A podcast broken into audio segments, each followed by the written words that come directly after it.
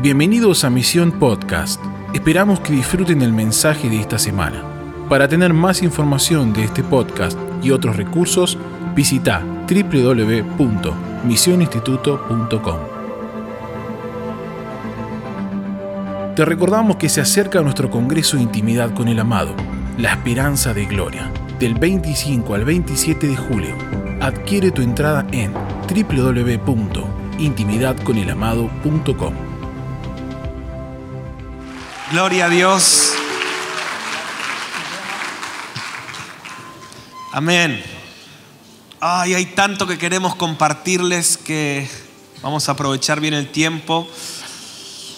Una de estas semanas, creo que es el próximo jueves o uno de estos jueves, vamos a, a tener un tiempo donde queremos hacer una charla con un par del staff para contarte todo lo que Dios está haciendo para lo que viene. Si hay muchas cosas que Dios está gestando y que queremos que vos seas parte en oración, en visión, en entendimiento. Queremos hablarte de intimidad con el amado 2019. Que mis hermanos, yo, yo necesito contarles lo que Dios está haciendo, pastores de todo el mundo que van a venir. Esto va a ser algo, siento que Dios está preparando algo muy poderoso. De hecho, creo que hemos por muchos años clamado por este tiempo. Creo que hemos profetizado muchos años. Eh, no sé si me puedes dar acá un poquito de mi voz. Por muchos años hemos profetizado lo que creemos se va a cumplir en los próximos meses y queremos que todos seamos parte, como una escuela profética, como un lugar donde todos se entienden, todos oran y vamos a pelear juntos esta batalla. Porque quiero decirte esto, Dios tiene un plan, pero el enemigo también tiene un plan. Eh, bien, antes de, ir, eso lo vamos a hacer en las próximas semanas, pero algo que quisiera eh, hacer hoy, quiero continuar lo que venimos hablando y quisiera pedirle en principio a Rafa, eh, él recibió una visión el otro día en Betania. Venite Rafa, un segundo. hay dos visiones que, que Dios nos ha estado dando en estos días que queremos compartirles, ¿sí? Y, una Rafa la recibió el otro día en Betania, estábamos ahí juntos orando y él, yo vi que él empezó a llorar y son estos momentos de gloria que están sucediendo, donde Dios está cayendo con poder en momentos de oración, que está cayendo con su persona, ¿sí? Y eh, son momentos donde Dios está cayendo con su gloria y queremos captar. Y yo tuve uno la semana pasada donde Dios me dio una visión y Rafa tuvo uno. Así que Rafa, contanos el tuyo y después yo cuento el mío. Buenísimo. Bueno, estábamos en Betania el viernes eh, y fue un tiempo donde cayó la gloria de Dios, fue algo hermoso y, la visión que, que, recibí en ese momento fue de un ángel. En realidad lo que recibí literalmente era una cuerda que caía desde el cielo y Dios me empezó a hablar de esa cuerda y decía que Él estaba midiendo este auditorio y Él estaba midiendo Betania. Em, y ese, ese tomar medidas no era tomar medidas para ver cuánta capacidad de gente entraba en ese lugar, sino que eran medidas de santidad y que Él al medir Betania y al medir el auditorio nos había encontrado santos y nos había encontrado puros. Eh, pero lo, loco es que eh, es como que el Espíritu Santo me explicaba y me decía que nosotros estamos en camino a esa pureza y en camino hacia, hacia esa santidad, pero como Él llama lo que no es como si fuera, Él decía que en este lugar se iba a manifestar una pureza y una integridad eh, que nos iba a habilitar a, disfrutar de, su gloria manifiesta. Eh, bueno, ahí le escribimos al equipo y juntos nos pusimos a, orar para poder desarrollar en nosotros corazones que sean buscadores de la integridad y del quebranto para poder hacer de esta visión una, realidad espiritual. Wow. Algo que, que, hacemos con cada palabra que recibimos es buscarle base bíblica. Siempre que Dios nos muestra algo, tratamos de ver si hay algo en la Biblia que respalde eso. Esa es la manera donde no vamos a ser confundidos y podemos ver si lo que estamos recibiendo es de Dios o es que comimos mucha pizza o es que, no sé, vimos una película y nos quedó una imagen. Y cuando Rafa me cuenta eso en Betania, Dios me trae rápido a Mos 7.8, que dice eso, que, que Dios da una cuerda para medir, ¿sí? Y es muy importante esa palabra porque siempre antes de que Dios vaya a hacer algo, Dios mide. Y en este caso Dios estaba midiendo al pueblo de Israel. Y yo creo, ¿cuántos creen que esta palabra es de Dios? ¿sí? Yo creo que Dios está midiendo, que Dios está purificando, que Dios nos está llamando a un tiempo más profundo para darnos algo glorioso. ¿sí? Y vos puedes tomar dos posturas, o esperar ver para creer, o creer para ver la gloria de Dios. ¿sí? Y son momentos donde eh, estamos contendiendo por la gloria de Dios. Desde la semana pasada empezamos esta, estas charlas, pero esta actitud donde sentimos que Dios abrió una puerta y estamos contendiendo por la gloria de Dios. Y no es algo de una semana, de un devocional. No tiene que ver con un devocional glorioso o más tranqui. Tiene que ver con lo que le pasó a Moisés. 40 días y 40 noches. Ahora un rato te voy a hablar más de eso. Pero tiene que ver con una actitud de decir, Señor, me quedaré hasta que tu gloria sea formada en mí, Señor. Voy a contender por esto. Yo quiero más que unción. Yo quiero tu gloria que me transforma. ¿Cuántos quieren su gloria en este lugar? Sí. Pero Dios está midiendo. Y tiene tanto sentido eso para mí, porque en esos días previos, antes de esa palabra, yo había recibido una visión. Eh, recuerdo cuando Dios me llevó a algo que pasó cuando recién nos mudamos con Ana eh, a nuestra primer casa alquilada, cuando apenas nos casamos, vivimos, alquilamos una casita muy vieja acá cerquita. Y resulta que, que, de repente un día en una casa así precaria, bastante viejita, con las instalaciones muy viejas, y un día en medio de que me estaba bañando, el agua empezó a salir eh, negra. ¿sí? Imagínate estar bañando y de repente el agua empezó a salir negra. Dije, ¿qué pasó acá? ¿Alguien me hizo una broma o hay algo raro acá? Y resulta que llamamos a un plomero, bueno, para, para ver qué había pasado. Y lo que nos explicó era que el pozo de, agua de esa casa no estaba hecho con la suficiente profundidad. Y entonces las napas habían subido y, y estaba chupando barro. Dijo, el problema que esta profundidad servía para antes, pero ahora con todas las napas subiendo ya esa profundidad no sirve. Y yo estaba llorando Dios me lleva, eso fue un mal momento para nosotros, recién casados, tuvimos como una semana con agua negra y, me acuerdo que tuvimos que hacer un pozo nuevo y en esa época, no sé idea que nosotros estábamos tan mal económicamente o era una fortuna de plata hacer ese pozo nuevo y tuvimos que hacer un pozo mucho más profundo y el agua finalmente volvió a salir cristalina. Pero Dios me lleva el otro día orando en Betania y me da esta visión y me dice, Mariano, para este tiempo, la profundidad que están viviendo no alcanza. Para este tiempo, o sea, había una profundidad que antes hacía que salga agua pura de tu vida, pero ahora Dios te dice, es un tiempo de tanta guerra espiritual que solo los que van más profundo podrán encontrar la pureza que Dios está trayendo a esta generación. Y, y, lo que te quiero llamar también es a que vayas más profundo, o sea, que hagas más profunda tu vida de oración, más profunda tu fe más profundo tu ayuno, más profundo tu tiempo con Dios, porque si no va a empezar a salir esta mezcla y esto va a pasar con los predicadores, con los ministros. Vas a decir, pero Señor, yo no cambié, hago lo mismo que hacía siempre, pero siento que ahora no viene tu río puro, siento que te va, a pasar que vas a estar ministrando en tu iglesia y vas a sentir que no, no fluye la pureza que fluía antes cuando ministrabas. O vas a estar orando y vas a sentir que no, no sentís el Espíritu Santo como lo sentías antes. Y es porque hay un llamado de Dios a esta generación a ir más profundo. Y es lo que llamamos un avivamiento de profundidad.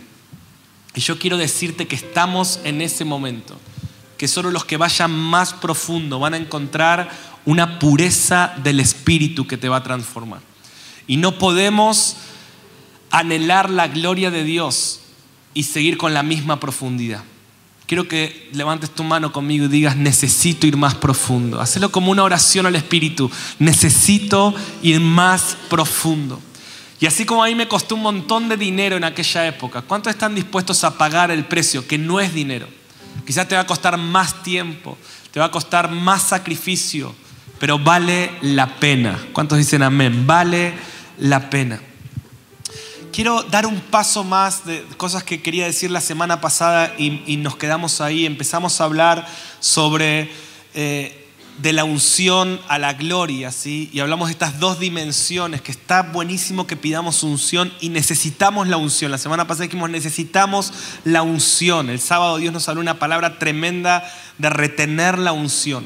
Pero la unción es para poder ir a la gloria. La unción, el propósito de la unción es tener un encuentro con la gloria de Dios. ¿sí? Dios te unge para que puedas ver su gloria. Dijimos, voy a hacer un mini repaso de la semana pasada y hoy quiero hablarte de encuentros con su gloria. Ese es el título de hoy, encuentros con su gloria. ¿Cuántos no se les pasó la emoción? Dicen, no fue una emoción, yo quiero tener encuentros con la gloria de Dios. ¿Cuántos siguen ahí donde dejamos la semana pasada? ¿Sí? ¿Cuántos dicen, yo quiero esos encuentros? Creo que no fue una predicación linda, creo que es un llamado de Dios. Algo que por eso decía, esta visión es clave, esta visión del pozo es clave y la semana pasada terminamos también viendo que Dios estaba abriendo una puerta. Yo no sé si estás entrando por esa puerta, pero quiero decirte que muchos están entrando por esa puerta para tener verdaderos encuentros con la gloria de Dios. Entonces, eh, algunas cosas que dijimos la semana pasada, la unción la experimentamos cuando el Espíritu Santo hace algo, la gloria la experimentamos cuando el Espíritu Santo nos revela a alguien. La unción es cuando Él nos toca. La gloria es cuando Él se revela su persona. En la unción, podemos decir, fui sanado, fui liberado, fui tocado. Dios sacó mi tristeza, Dios me dio paz, Dios me dio alegría, me reí, lloré. Cuando la unción viene pasa algo. Cuando la gloria viene se revela a alguien. Y podemos, no es que nuestro testimonio cuando la gloria se revela no es sobre algo que hizo, sino es, hoy, hoy sentí el amor de Dios mirándome a los ojos, tocándome. Hoy, hoy pude sentir su persona. Hoy sé que Dios estuvo ahí. Como mi hija Connie ayer me dijo a la noche, me dice, papá, estábamos así en la cocina de casa, me dijo, ¿dónde está Dios? Esas preguntas que tiene mi hija, ¿no? Y le digo, está acá, pero ¿dónde? ¿Dónde acá? Me dice, ¿dónde? ¿En qué lugar? Miro, hasta ahí, allá, allá o arriba, dice. Yo le digo, oh, eh, acá, hija, y en todos lados, ¿no? Y, y, me encanta, me encanta como una niña de seis años tiene tanta hambre por ver a Dios. No quiere que él haga algo, quiere encontrarse con alguien. Y esa es la generación hambrienta por la gloria. No estamos acá para un toque, no vine acá para que Dios me saque de las deudas, no vine acá, o sea, si Dios quiere tocarme, buenísimo, pero yo quiero ver su gloria. Él es mi tierra prometida. ¿Se acuerdan que hablamos de eso la semana pasada? Dijimos la mayor tierra prometida, la mayor promesa de Dios para un hijo de Dios es Dios mismo. La mayor promesa de Dios para tu vida no es una mejor casa, ni un ministerio, ni una solución económica. La mejor promesa de Dios, la que más tenés que reclamar, es Dios mismo, porque dice la palabra que si crees verás la gloria de Dios. Gracias por tantos amenes. Oh, mi hermano, si vos sos un hambriento por Dios, yo te pido que lo expreses en esta noche. Amén. Si crees, verás la gloria de Dios. Dios, ama esa fe. Dios ama.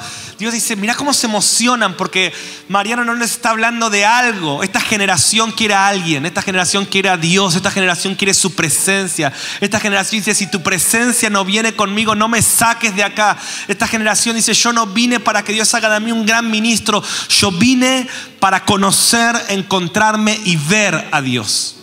¿Dónde está Dios? Oh, que Dios levante una generación de conis en este lugar. ¿Dónde está Dios? Ah, por acá. No, no, no. Papá, ¿dónde está? Yo quiero verlo. ¿Cuántos quieren ver su gloria? Entonces la semana pasada dijimos, la unción te potencia, la gloria te transforma. Dijimos, cuando cae la unción sobre Agustín, Agustín empieza a fluir. Cuando cae la unción sobre Mariano, Mariano se prende fuego. Vos decís, ¿con hay algo que tiene Mariano hoy que está predicando, es que la unción cayó. Cuando la unción cae, nos potencia. Cuando la gloria cae, nos transforma. Vos te vas a dar cuenta que hay unción cuando el ministro nos lleva a la presencia de Dios. Vos te vas a dar cuenta cuando hay gloria que el ministro no puede hacer nada y todos están teniendo un encuentro con Dios. La gloria no es no hacer nada, la gloria es no hacer nada porque Dios está haciendo todo. Por eso es importante la unción. E, este mensaje no es llegar a tu iglesia y no hagas nada para que la gloria de No, este mensaje es llenate de unción para llevar a la gente a la gloria. Sé un ministro poderoso, sé una persona excelente, sé una persona preparada, sé una persona de intimidad, sé una persona ungida para llevar a la gente a la gloria, pero cuando la gloria se manifiesta desaparece porque Él hace todo. Menguá para que Él crezca, ¿ves? También dijimos la semana pasada, la unción se pide, la gloria viene cuando lo contemplamos. Dijimos, la unción produce algo, la gloria revela a alguien. Cuando la unción está, la gente recibe el toque, la sanidad, y amamos la unción. Quiero que quede claro, queremos la unción, la unción viene de Dios, la unción nos la da Dios. Pero ese toque, esa sanidad, no es para que la gente se vaya solo con un milagro, es para que la gente se encuentre con aquel que hace los milagros. Esa es la gloria. La unción tapa tus límites. La gloria expone tus límites para transformarlos. Oh, cuando viene la unción, vos no te das cuenta que estoy cansado, vos no te das cuenta si tuve una mala semana, porque la unción opera. Pero cuando la gloria viene, quedo expuesto para ser transformado. Por eso muchos se conforman con la unción y dicen, no quiero la gloria. ¿sí? De hecho, cuando Isaías en el capítulo 6 tiene un encuentro con la gloria de Dios, dice que él queda expuesto. Dice, ay de mí que soy muerto, siendo un hombre de labios impuros, han visto mis ojos al rey. Porque cuando la unción se manifiesta, vos no sos confrontado, pero cuando la gloria viene, vos te das cuenta tu limitación, pero cuando viene la gloria, Dios te expone no para avergonzarte. No es que Dios lo, quiso avergonzar a Isaías. Dice que después de que Isaías fue expuesto, vino un ángel con un carbón encendido para purificarlo, para purificar sus labios. Y cuando la gloria viene, no es que Dios expone tus límites para avergonzarte. Cuando la gloria viene, vos sos transformado. Y Dios te toca y cambia tu forma de hablar, cambia tu forma de ver, cambia tu forma de oír, cambia tu forma de pensar, cambia tu forma de sentir. Por eso anhelamos la gloria. Ahora, cuando terminamos, no cuando terminamos, otro día esta semana se acercó una muchacha de acá de misión y me dijo, yo había dicho que en las últimas tres semanas tuve tres encuentros con la gloria de Dios. Y vino esta muchacha hambrienta y me dijo, con sus ojos llenos de lágrimas, dijo, ¿a qué te referís? Yo quiero tener encuentros con la gloria de Dios. Dijo, eh, dijo ¿a qué te referís cuando decís encuentros con la gloria de Dios? Sí. Y eso a veces queda como muy místico. Entonces hoy dije, quiero hablarte de encuentros con la gloria de Dios. ¿Qué pasa? ¿Cómo puedo darme cuenta si estoy teniendo un encuentro con la gloria o con la unción? ¿Sí? Lo primero, pues no es algo místico, no es que cuando vos ves la gloria de Dios ves una luz brillante y sos transportado al tercer cielo, no necesariamente. No es que cuando uno tiene un encuentro con la gloria es algo raro o, algo extraordinario en el sentido de que tan fuera de lo común es una conciencia de la persona de Dios tocándote, estando con vos. O sea, es como que vos sentís que Dios está ahí y cuando vos sentís que Dios está ahí hay varios síntomas que se manifiestan. Uno, no podés estar de pie. Uno decís, oh, Él está en este lugar. Y yo no lo sabía y caemos porque ahí se manifiesta su amor, su misericordia, pero también su santidad. ¿sí? Y te viene como un temor. Por eso yo digo que Rafa cuando estaba ahí en Betania y de repente estaba lo más bien, pero de repente empieza a llorar. Yo me doy cuenta pues estaba ahí al lado de él orando y veo que está llorando y está como temblando.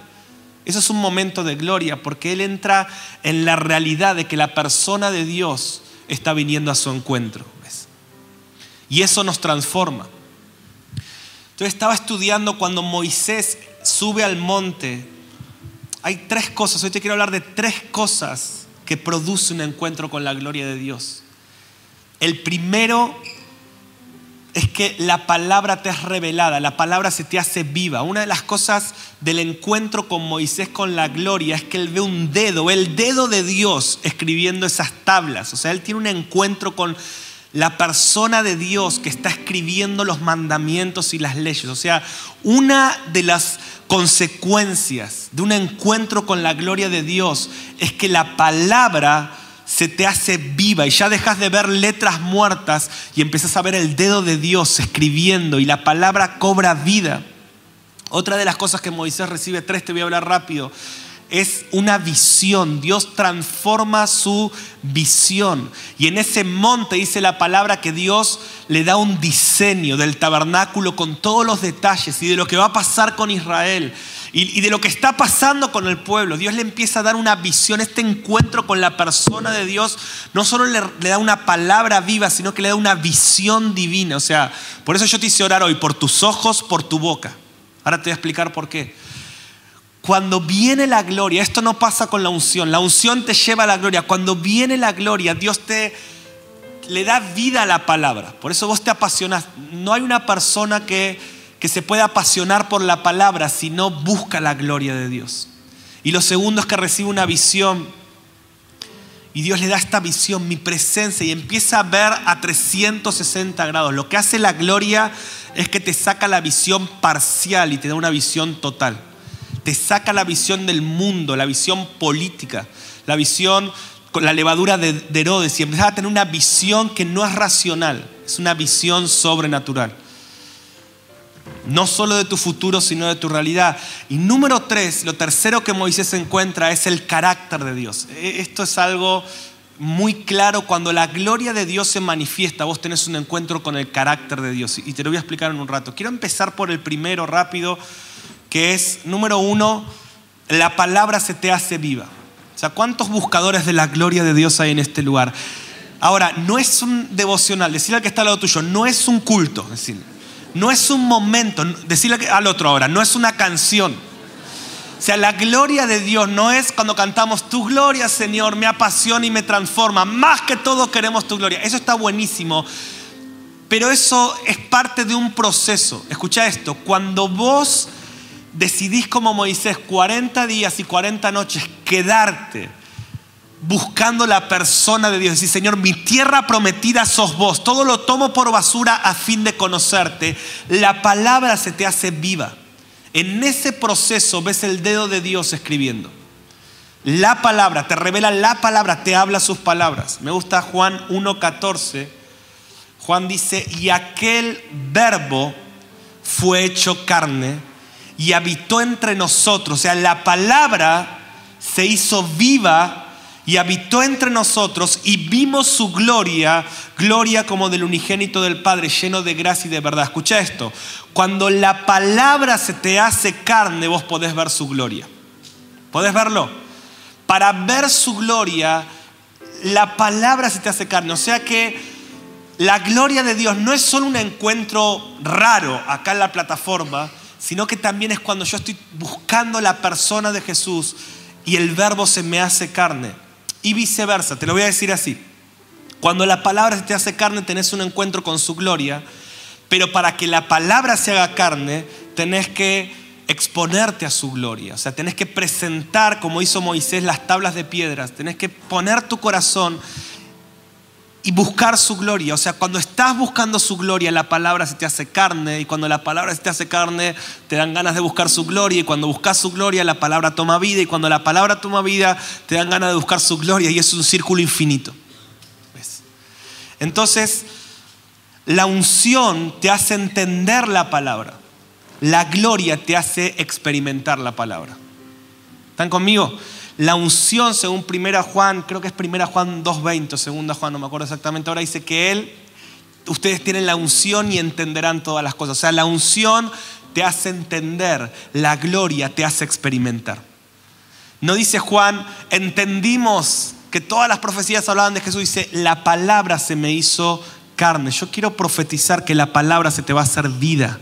Quiero profetizar que los versículos van a saltar de la Biblia y te van a transformar. Dice Hebreos que la palabra de Dios es viva y eficaz y más cortante que toda espada de doble fino que atraviesa tu alma, que, que dice que parte tu alma hasta llegar a tu médula y te transforma. Yo estaba pensando que en el mundo las palabras son para comunicar, que uno usa las palabras para que la gente te entienda, pero en el reino las palabras son para crear. De hecho, Jesús no usaba las palabras necesariamente para que lo entiendan porque nadie lo entendía. lo básico de la comunicación en la tierra es que, es que la comunicación, la palabra sea para que alguien te entienda. Pero en el reino, La palabra es viva, la palabra crea. Escucha esto que es poderoso.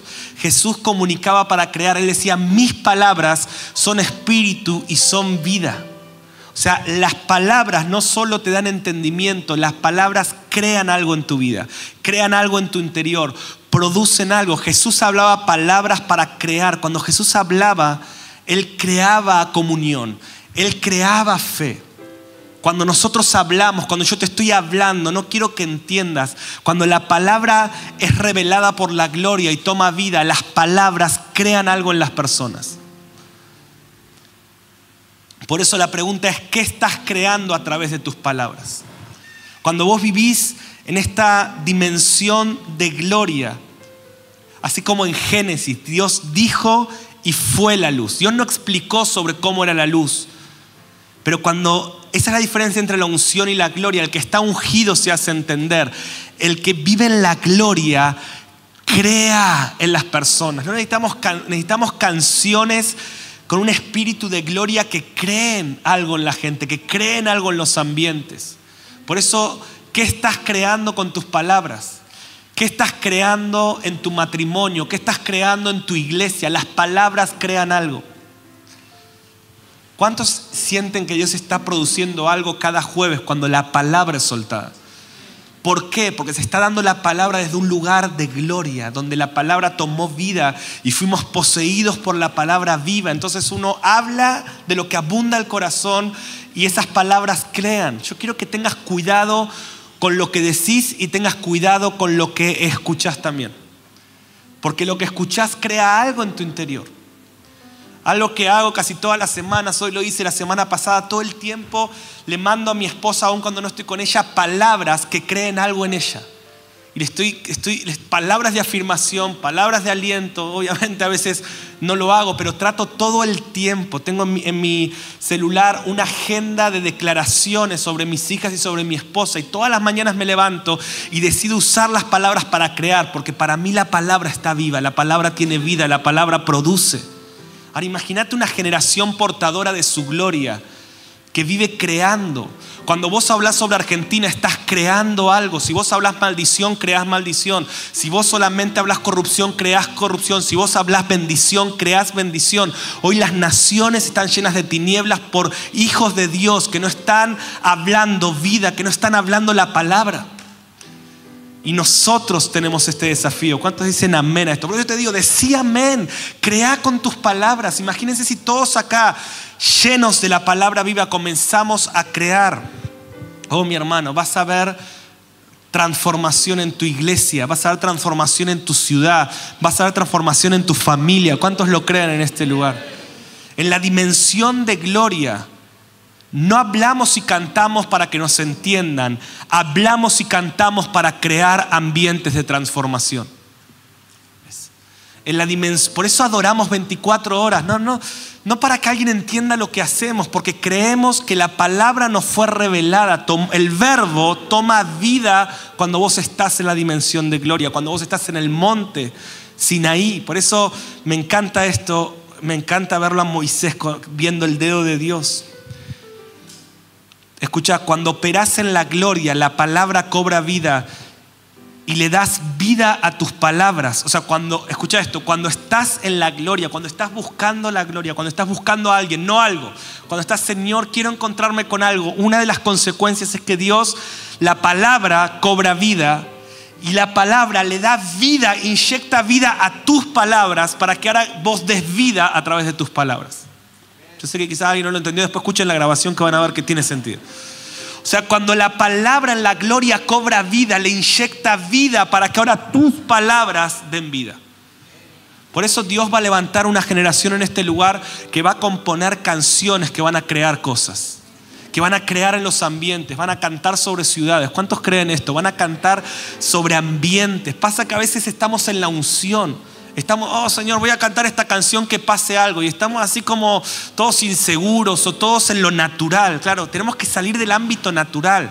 Donde estamos, ministros de adoración están pensando en el sonido. Por eso es muy importante el trabajo técnico, que todo esté en armonía para que nada nos desconcentre y estemos tan conectados con la persona. Entonces yo no estoy pensando en algo que pase, no estoy pensando en que salga bien todo, estoy pensando en que alguien se manifieste. Y cuando yo tengo esta mentalidad de gloria, lo que hago trae vida a los ambientes.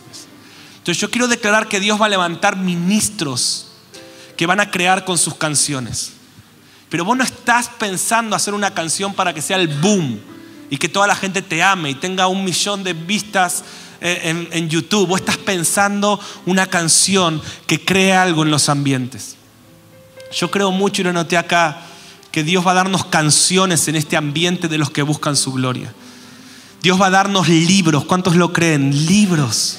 Oh, yo estas noches, mi esposa sabe, me estoy trasnochando y oro por cada palabra que estoy escribiendo en ese libro que estoy por terminar y le digo, Señor, te pido, Padre, que sean palabras que creen algo en las personas. Te pido algo que sean palabras que produzcan algo. No quiero ser entendido. Yo creo en la gloria que transforma. Predicaciones, oraciones. Dios va a levantar intercesores que buscan la gloria de Dios y que cuando dicen algo, eso pasa. Porque hoy no oramos, porque ni siquiera creemos en el poder de las palabras, de la vida y la muerte que hay en nuestra boca.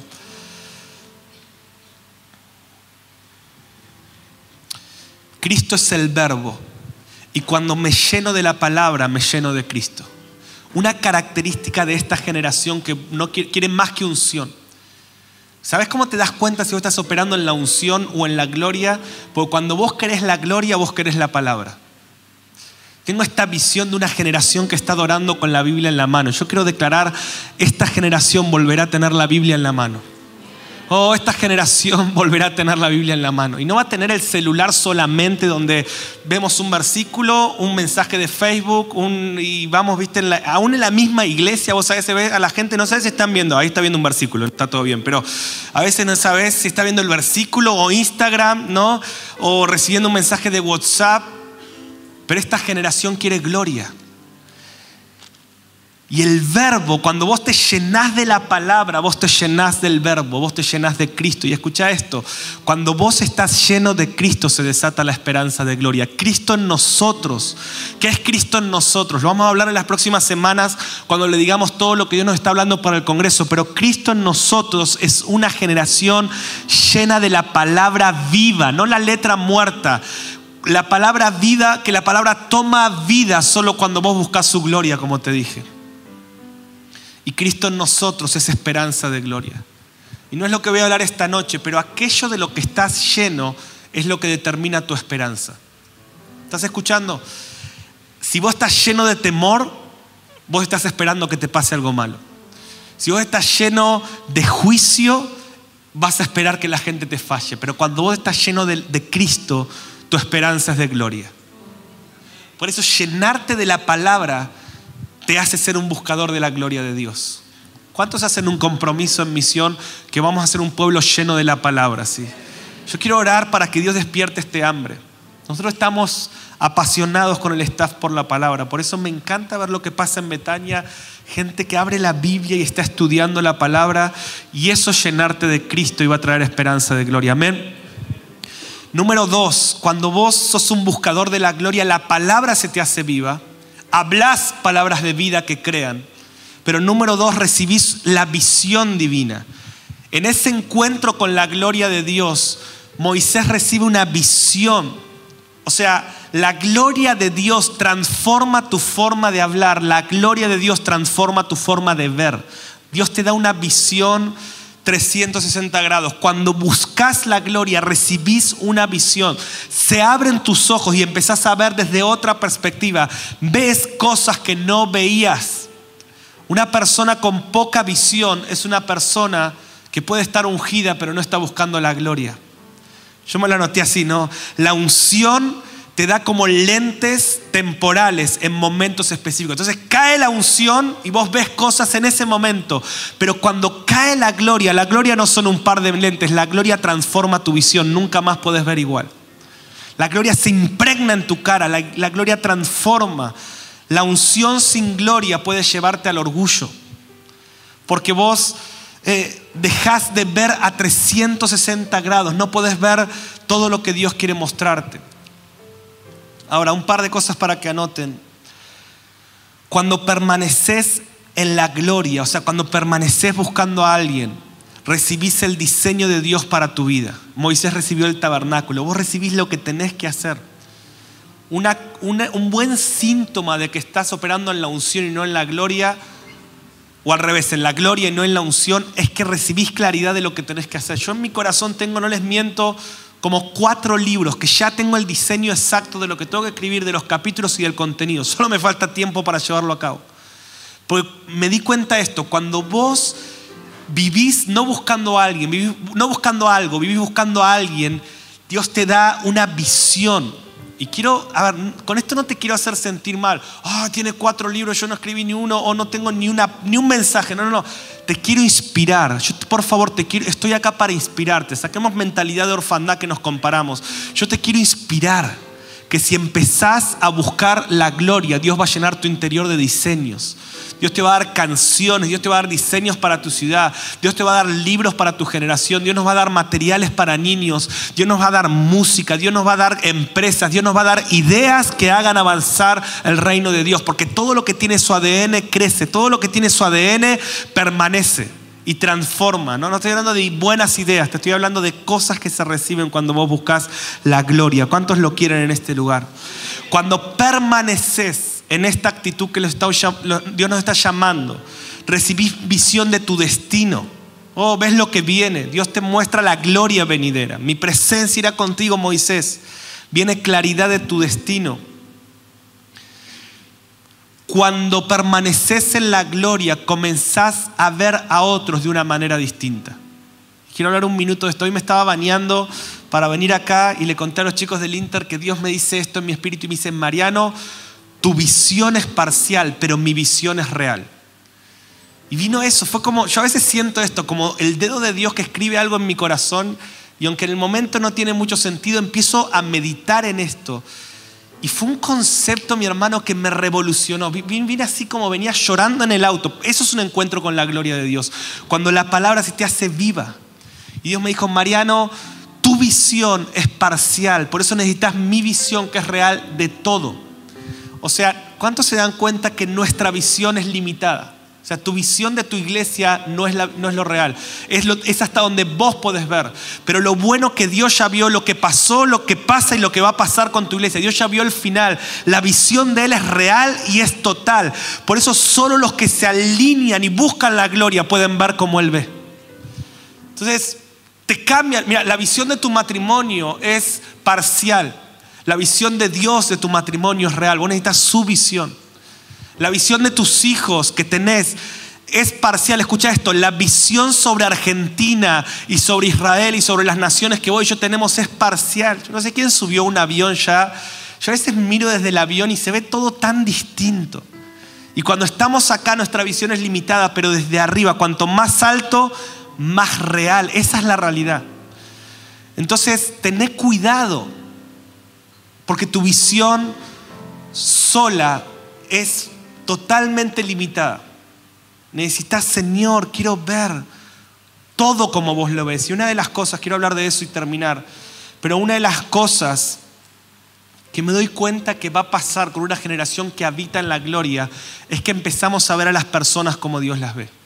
Y Dios me traía hoy en Juan 1 esta historia a mí me encanta. Yo escribí en Hijos de la Intimidad sobre Natanael. Me encanta la historia de Natanael, ¿no? Porque Natanael es una persona que tiene una visión parcial, totalmente parcial, ¿sí? Y, Natanael no ve en Jesús quién Jesús es, ¿sí? Ve otra cosa en él, como nosotros a veces en nuestras iglesias o en las personas o en las naciones o en un presidente o en quien sea, nuestra visión es parcial. ¿Cuál es el, clímax de la necedad? personas con visión parcial dando comentarios absolutos. Entonces vos criticás tu iglesia, vos criticás un gobierno, vos criticás una persona, vos, por eso Dios te dice, no critiques, no juzgues, no, no te sientes en la silla de juez, porque vos no ves lo que yo veo. Entonces, vuelvo a Natanael. Y, y esto es muy fuerte, conectate con este principio. Dios me sanó hoy con este principio cuando me lo trajo. Porque Natanael mira a Jesús y cuando Felipe le dice, Natanael, hallamos al Cristo. Natanael, su visión es parcial y dice, ¿de Nazaret puede salir algo bueno? O sea, como te das cuenta, Natanael está, probablemente recibió rechazo y él da rechazo, ¿no? Y él no ve a Jesús. Ahora, me encanta cómo Jesús lo trata, porque escucha esto, cuando alguien no ve lo que hay de Dios en tu vida, ¿qué tendemos a hacer? Bueno, yo tampoco voy a ver lo que hay de Dios en tu vida, ¿o no?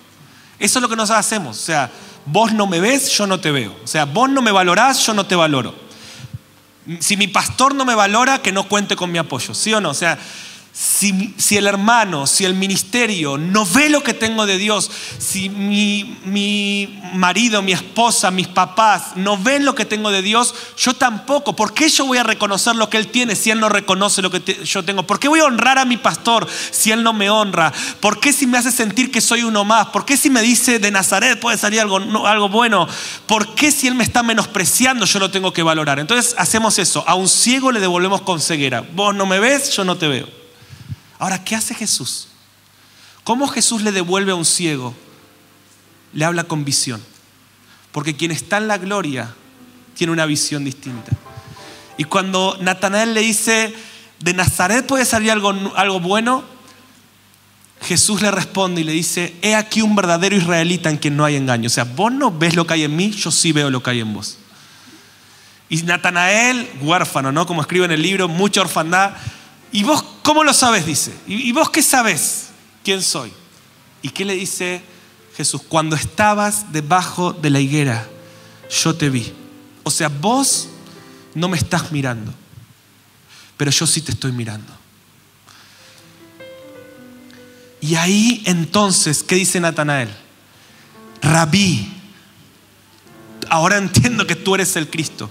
Pero escucha esto, cuando, cuando vos le devolves a alguien que no te ve, vos le mostrás la visión, la perspectiva de Dios para su vida, sus ojos se abren. Yo tengo un montón de gente que no ve lo que hay de Dios en mi vida. Y por, eso te digo que Dios me está sanando. Si gente que no ve mi, mi, llamado, lo que yo veo sobre los últimos tiempos, sobre Israel, sobre lo apostólico, sobre la iglesia. Y yo siempre decía, ok, hasta que vos no me reconozcas, yo no te reconozco. Ahora Dios me dijo, vos querés darle la vista a un ciego, míralo, valóralo no tomes su actitud. Él no ve lo que hay de Dios en vos, vos sí vas a ver lo que hay de Dios en él. Y, entonces Natanael dice, rabí, ahora veo. Y entonces, ¿qué le responde Dios? Sí, no solamente ves eso, a partir de ahora verás los cielos abiertos al Hijo del Hombre que viene. ¿Saben por qué? Porque la perspectiva de Dios no es parcial. Valorá lo que está pasando en tu iglesia. Es que ellos no me reconocen, mi pastor. Empezá a honrar, empezá a valorar Mira cómo Dios ve y le vas a devolver la vista a muchos ciegos. ¿Cuántos dicen amén en este lugar? Solo los que operan en gloria pueden tener una vista integral. Uno de los resultados de las consecuencias de operar en gloria es que vos empezás a ver más allá de lo que todos ven. Termino. Oh Señor, ¿cuántos pueden decir hoy, quiero ver como tú ves? Señor, yo quiero ver como tú ves. Que, no sé si a vos te pasa, a mí, a mí me, pega tanto esto, porque yo soy de juzgar tan rápido. Yo tengo una visión tan parcial y me ha traído tantos problemas, pero digo, Señor, quiero ver lo que tú ves. Oh, si Él no me valora, yo lo voy a valorar. Oh, Señor, si Él no ve lo que tengo, oh, Señor, voy a, quiero ser alguien que le dé vista a los ciegos en esta generación. ¿Y cómo le das vista a un ciego espiritual? Honrándolo, valorándolo. He aquí un verdadero israelita. Ahora, si vos ves a Natanael, era un huérfano total. O sea, de Nazaret puede salir algo bueno. Ah, ¿Y vos qué sabes? ¿Y cómo lo sabes? O sea, era un amargado, era un criticón Natanael. O sea, Jesús podría decir, Natanael, arrepentite si no, no vas a poder ser mi discípulo. Vos con ese carácter, esa incredulidad y esa orfandad, yo quiero que seas mi discípulo, pero te vas al tacho así. No, no, no. Jesús tiene una visión total, una visión divina, la gloria. Oh, ¿Sabes cuál va a ser una buena consecuencia de que estás buscando la gloria? Que vas a ver a tu iglesia con un amor. No la vas a ver por su condición, la vas a, hacer por su, la vas a ver por su destino de gloria. Oh, Dios te va a dar un amor, un, espíritu de compasión viene para alguien que habita en la gloria. Porque no ves su momento, ves su destino. Vas a tratar a la gente no por su momento, sino por su destino, como lo hizo Jesús. La gloria te da su visión y último, la gloria te hace experimentar su carácter. Y, y no voy a explicar este, se nos fue el tiempo, quiero orar. Solo decirte esto, la unción te hace entender lo que Dios siente, pero la gloria te hace sentir lo que Dios siente. ¿Cuántos, cuántos saben que Dios te perdonó en la cruz del Calvario todos tus pecados? ¿Cuántos lo saben? Oh, mi hermano, pero cuando la gloria viene, vos experimentás. yo no te lo puedo explicar, porque no tengo palabras para explicar eso, pero cuando la gloria viene, vos sentís el perdón, vos lo experimentás. Yo de hecho el jueves pasado que estaba acá, estaba teniendo esta experiencia con la gloria de Dios y era, yo sé que Dios me ama, pero cuando la gloria viene, yo soy abrumado por su amor, abrumado por su realidad. Yo sé que Él está en este lugar, pero cuando la gloria viene, yo soy abrumado por la conciencia de su presencia. Ahora la tarde estaba en mi casa orando por, por esta noche. Oh, y vino la gloria. ¿A qué llamo que venga la gloria? Quiero responderle a esa persona que me preguntó. ¿A qué llamo? ¿Que vino un ángel y una luz? No, no, no. Entró una conciencia del amor de Dios que me abrumó, me dejó llorando. Entró esta conciencia, este entendimiento, no de que Él me ama, lo experimenté. Algo explotó en mi corazón y me sentí amado, me sentí perdonado, sentí su misericordia, sentí su amor. Y eso solo viene, no cuando vos pedís algo, es cuando vos pedís a alguien. Eso no viene cuando decís, Señor, quiero que me toques, Señor, quiero que me saques este sentimiento que tengo. Es, Señor, con sentimiento o sin sentimiento, yo te quiero a vos. Oh, yo quiero tu persona. Oh, Señor, todo lo tomo por basura, todo lo estimo como pérdida. Yo estoy acá y hasta no verte no paro. Quiero tu gloria. Y cuando esto viene es tan poderoso, porque la gloria nos revela su carácter. Por eso alguien que vive en la dimensión de gloria está lleno del carácter de Cristo, de su amor, de su compasión, de su perdón, de su misericordia, de su gracia.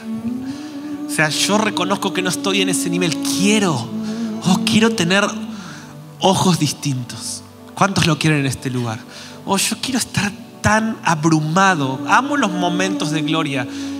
Yo ya no quiero que pase una vez por semana. Yo quiero que Él me visite en las noches, en las madrugadas, en las mañanas, en la, en tarde. Hoy era las 3 de la tarde. Estaba trabajando y vino esto. No te lo puedo explicar con palabras pero me explotó el corazón. Hoy fue algo tan real, tan real. Porque cuando la gloria viene, te pasa como Moisés. Capaz que no puedes ver con tus ojos naturales. Dios le dijo a Moisés, no me vas a poder ver, pero me vas a experimentar. Escondete ahí. O sea, si me ves, morís. Yo es tan real que quizás, mira, yo no te quiero ilusionar. Yo no sé si vos vas a ver con tus ojos reales. Hoy, pronto verás cara a cara pero que lo vas a experimentar y que no vas a tener dudas. Lo vas a experimentar. Y la mayor consecuencia no va a ser el momento, no va a ser el devocional. Va a ser que cuando salgas del devocional, oh, vas a amar como no amabas. Vas a sentir una compasión. Miren, se nos fue el tiempo. Yo sentí una compasión por muchos de los que están acá, porque a veces creemos que compasión es orar por un enfermo y, compasión no, no es sanar a alguien, compasión es primero sentir lo que el otro siente. Compasión no es resolver problemas, compasión es llorar con el que le duele. Compasión, vamos a hablar las próximas semanas que viene el día de compasión, pero no, Jesús no andaba arreglando problemas, Jesús no decía a los enfermos, listo, vos estás sano, no decía, ¿quieres ser sano? ¿Qué te, ¿Qué te ocurrió? O sea, Jesús, ¿por qué Jesús le preguntaba a un paralítico si quería ser sano? Porque él no quería arreglarlo, él quería comunión, para que después de sanarlo queden conectados. Por eso no andamos simplemente sanando a la gente. Miramos a la gente a los ojos porque Él nos mira a los ojos. Sentimos su dolor porque Él llevó nuestro dolor. Sufrimos con el que sufre. ¿Y, y qué es lo glorioso? Que cuando viene el milagro, vos te quedás conectado para disipularlo y para llevarlo a la gloria. Amén. Cerra tus ojos, vamos a orar. Si quiere venir el equipo rápido. Gracias por escucharnos. Esperamos que este mensaje te bendiga y transforme tu vida para manifestar el reino eterno en las naciones. Te invitamos a suscribirte y compartir este contenido. Para más información visita www.misioninstituto.com.